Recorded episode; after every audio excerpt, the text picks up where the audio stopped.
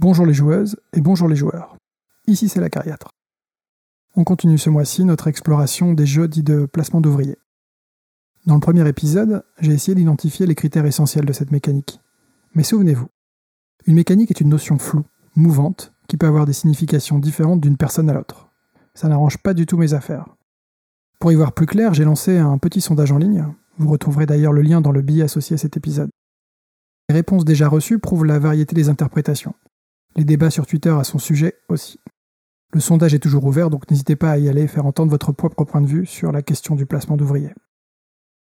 Pour avancer dans mon exploration, j'ai cependant besoin d'avoir une vision un peu plus décidée de ce qu'est le placement d'ouvriers. Je préfère, euh, pour ma part, éviter de passer les 10 épisodes de l'année à tourner autour de sa seule définition. Et vous aussi, j'imagine.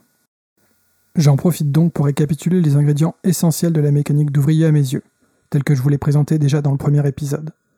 1. Des pions qui représentent des travailleurs. 2. Des emplacements communs, qui représentent les actions de jeu disponibles. 3. Le choix, joueuse après joueuse, d'un emplacement à la fois, en y posant ou récupérant des pions ouvriers, ce qui déclenche l'action associée. Et 4. La mise en compétition sur ces emplacements. Un emplacement occupé devient ainsi indisponible ou plus cher pour la suite de la partie. J'ai lu le web, et je suis formel. Ces quatre ingrédients sont la compréhension la plus commune, la plus partagée du placement d'ouvriers. La vision standard. Je ne vais pas m'étendre plus en détail ici sur les sources et les arguments qui m'amènent à cette conclusion, mais je prépare un long article dédié à la question où j'aurai toute la place pour le faire, et pour qu'on en débatte bien sûr. Deux rapides remarques à ce sujet. Première chose, les ingrédients du placement d'ouvriers se situent donc à quatre niveaux du jeu. Le thème, le matériel, les règles et les interactions entre les joueurs. C'est exactement ce qui rend cette mécanique si riche à mes yeux et me permet de vous en parler des heures durant. Pour être franc, je connais aucune autre mécanique de jeu qui mêle autant de niveaux. Pour citer une autre mécanique notoire, le deck building par exemple, se concentre sur son matériel, les cartes et ses règles, mais n'impose aucune thématique particulière et aucune logique d'interaction spécifique. Deuxième chose, les quatre critères semblent restrictifs et pourtant des dizaines, des centaines de jeux les respectent et forment le noyau dur des jeux de placement d'ouvriers reconnus par tous. Kelus, Agricola, Tolkien, Lord of Waterdeep, c'est ceux-là que je vais étudier. Ce rapide retour sur la mécanique n'est pas le sujet d'aujourd'hui. Il est temps de démarrer cet épisode. C'est parti. Ludo Incognito. À la découverte de la faune ludique. Bonjour les joueuses et bonjour les joueurs. Bonjour Karl. Bonjour. Bonjour Groucho. Bonjour. Un jeu de société comporte de nombreuses mécaniques. Une pour l'ordre du tour, une pour les points de victoire, une pour telle action, etc. etc. Les règles d'un jeu sont une association savante de mécaniques, connues ou non, qui une fois mises en commun forment la mécanique singulière du jeu, celle avec un grand thème. Prenons l'exemple d'Agricola. Groucho, direction la ludothèque pour que tu nous embrosses le portrait. Agricola est un jeu de Uwe Rosenberg, publié en 2011 par Lockout Games. Il met en scène des familles d'agriculteurs dans l'Europe centrale de la fin du XVIIe siècle. Les temps sont durs et la famine criante. Il va falloir travailler fort pour faire grossir sa ferme. Pour cela, chaque joueur doit récupérer des ressources, aménager sa chaumière, cultiver ses champs, élever ses animaux et agrandir sa famille sur son plateau personnel.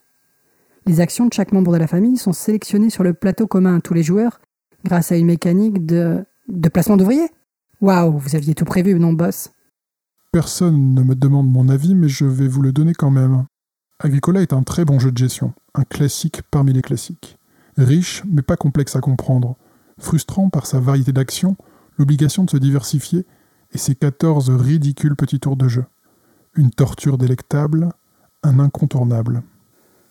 Agricola est un jeu de placement d'ouvriers, mais on y trouve aussi du draft en début de partie, de la gestion de ressources, des points de victoire, etc.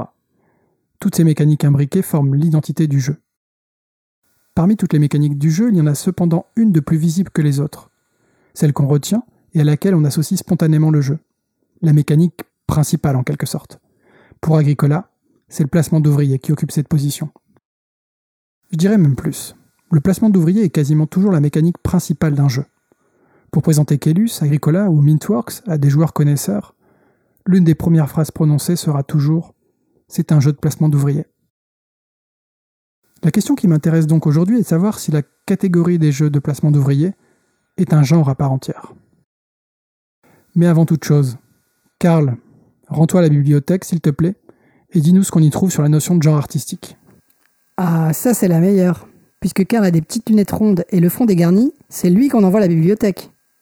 Comme par hasard. J'ai fait des études, moi, monsieur. Le genre est un outil d'analyse des œuvres. En littérature, cinéma, jeux vidéo, par exemple. Il permet de regrouper sous une appellation commune des œuvres qui partagent certains aspects communs, des thématiques, des partis pris, un style. En littérature, par exemple, on parle de genre de la science-fiction, pour des œuvres qui mettent en scène le futur. On y trouve généralement de la conquête spatiale, des extraterrestres, des robots et des intelligences artificielles. Pour tout vous dire, le genre est une notion controversée parmi les spécialistes, parce que la définition d'un genre donné peut varier d'une personne à l'autre. Eh Mais alors c'est comme pour les mécaniques? Les genres ne sont rien de plus que des conventions communes pour parler d'un groupe d'œuvres similaires. Oui, certes, on peut voir ça comme ça. Le genre est une notion très vaste. Il y a plusieurs niveaux de genre possibles. Les genres dits populaires sont ceux utilisés par les industries, les critiques, le public, pour identifier plus facilement les œuvres. Si le livre que je lis appartient à la collection science-fiction, je me sentirais trahi qu'il se déroule au paléolithique sans aucune intervention technologique d'aucune sorte. Le genre est finalement comme un contrat entre les producteurs et le public, basé sur un ensemble de références partagées. Même s'il ne s'agit pas non plus de respecter à la lettre les recettes du genre pour plaire, le lecteur veut aussi être surpris, un peu chahuté dans ses attentes. Dans le domaine du jeu, on classifie surtout les jeux par l'expérience qu'ils procurent, et donc par leur mécanique. Dans le jeu vidéo, par exemple, on va parler de FPS, First Person Shooter, où je tire à la première personne. Celui-ci peut se dérouler dans un western, la guerre 39-45 ou dans les étoiles. Il est avant tout présenté et perçu comme un FPS. Si ça vous intéresse, le chercheur Dominique Arsenault a écrit une thèse en 2011 sur la notion de genre dans le jeu vidéo. Je pense qu'on peut en dire autant pour le jeu de société. C'est l'expérience de jeu et non pas le thème qui va servir d'instrument de comparaison et de filiation entre les jeux. Et on peut sans aucun doute élire le placement d'ouvriers comme un genre à part entière. C'est parce qu'il est un genre à part entière, en effet, qu'on peut entendre dire J'adore les jeux de placement d'ouvriers.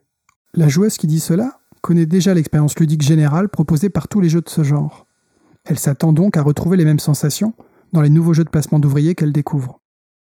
Alors que personne ne dit J'adore les jeux au thème western, parce qu'entre un western trail, un bang, un desperado of Dyston ou un flick em up, on touche à des genres, des expériences ludiques très très différentes. Totalement d'accord.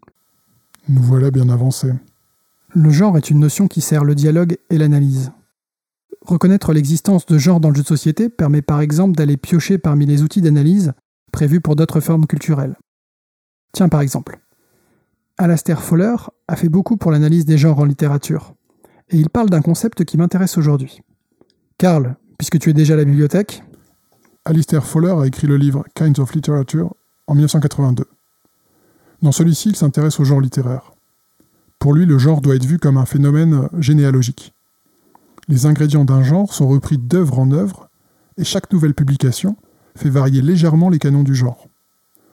Autrement dit, le genre, c'est une somme de références qui se construit œuvre après œuvre. Dans la vie d'un genre, il existe d'après lui quelques moments clés, des jalons dans cette filiation. Il parle d'œuvres initiatrices et d'œuvres paradigmatiques. En quelques mots, il indique par là que chaque genre possède une œuvre qui rétrospectivement est vue comme celle par qui le genre a commencé. C'est l'œuvre initiatrice. Et une œuvre qui devient la référence, l'étendard du genre, qui en contient tous les critères essentiels, c'est l'œuvre paradigmatique. Dans le sondage que j'ai lancé en parallèle de cette chronique, la moitié des répondants ont cité Agricola comme le jeu qui leur venait spontanément à l'esprit pour le placement d'ouvriers. La page dédiée à cette mécanique dans le site Board Game utilisait d'ailleurs le seul exemple d'Agricola. C'est limpide, boss. Agricola élève paradigma, paramadi- pa- pa- Paradigmatique. paradigmatique du placement d'ouvriers. Cependant, Agricola est publié en 2007. Il n'est pas le premier jeu à utiliser cette mécanique. On trouve souvent dans les forums l'idée que Kellus, un jeu de William Attia, publié en 2005 par Istari, est le jeu qui a initié le genre. Cela ne veut pas dire qu'aucun jeu plus ancien n'utilisait auparavant cette mécanique, mais que c'est Caylus qui l'a rendu visible, reconnaissable, et qui quelque part a permis l'émergence de toute une série de jeux s'inscrivant dans sa descendance. Kellus est donc du placement d'ouvriers. Mais tout ça, on en reparle très vite dans l'épisode consacré à l'histoire du placement d'ouvriers. Agricola a connu un immense succès critique et public. Longtemps classé numéro 1 des top board game geek et trick track, lauréat de nombreux prix, Spiel des Jahres Expert 2008, prix spécial du jury de l'Asdor Jeu de l'année en 2009. Il est toujours cité dix ans après comme un incontournable, si bien que l'auteur du jeu, Uwe Rosenberg, en a tiré une saga de jeux déclinée à plusieurs sauces. Moi je sais, chef, moi je sais. Agricola Terre d'élevage, pour deux joueurs, Caverna et Sénin, et plus dernièrement, Cave vs Cave. Il a également créé d'autres jeux de placement d'ouvriers comme Le Havre. Autant de jeux qui s'influencent les uns les autres et enrichissent le genre. Un auteur phare pour le placement d'ouvriers, donc. Je me demande ce qu'il lui trouve. Si je résume ce qu'on a appris dans cet épisode, ma définition volontairement précise du placement d'ouvriers est la seule qui vaille ici. Manquerait plus que ça. La mécanique du placement d'ouvriers est quasiment toujours la mécanique principale d'un jeu. Le placement d'ouvriers réfère à des éléments thématiques, matériels, de règles et d'interactions.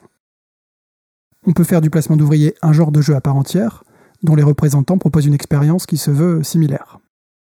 Les jeux de placement d'ouvriers s'inscrivent dans une même filiation, depuis l'œuvre initiatrice Kélus, en passant par l'œuvre de référence, dite paradigmatique, Agricola. C'est déjà pas mal pour aujourd'hui. On va s'arrêter là, on se retrouve dans un mois, et d'ici là, jouez bien.